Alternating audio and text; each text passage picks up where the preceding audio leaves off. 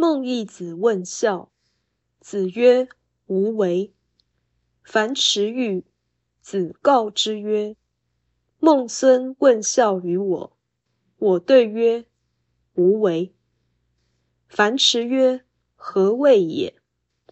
子曰：“生，视之以礼；死，葬之以礼；祭之以礼。”孟义子问何为孝，孔子说：“不要违逆。”樊迟驾车时，孔子对他说：“孟义子问我何为孝，我答说：不要违逆。”樊迟说：“这是什么意思呢？”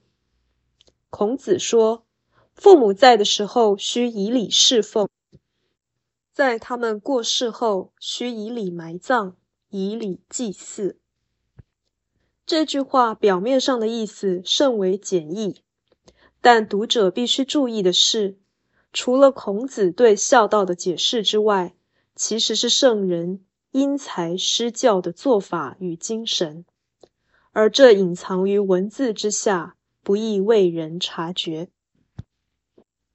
前半段是孔子回答问孝所说，他的说法是无为。这显示提问的人知识不多，或性格粗野，或能力微小。总之，只能以不违背父母亲为孝亲的最佳表达。而后半段是圣人主动让人反问，以便进而教导。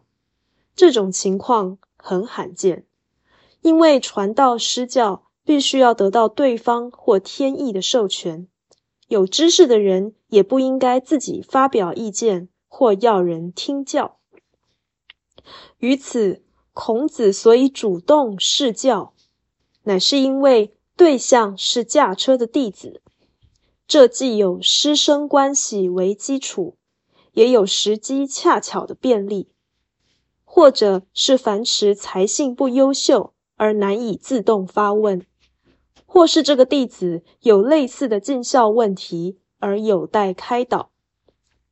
总之，这个举动是孔子随缘行善的智人勇表现。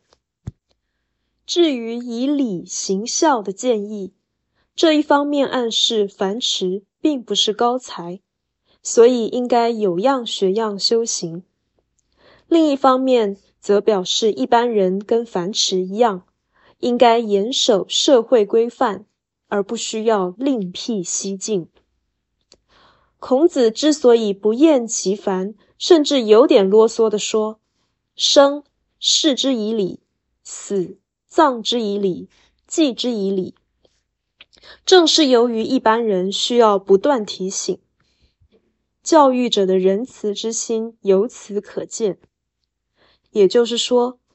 对于资质不高的人，强调礼的意义，一定是关心多于启示。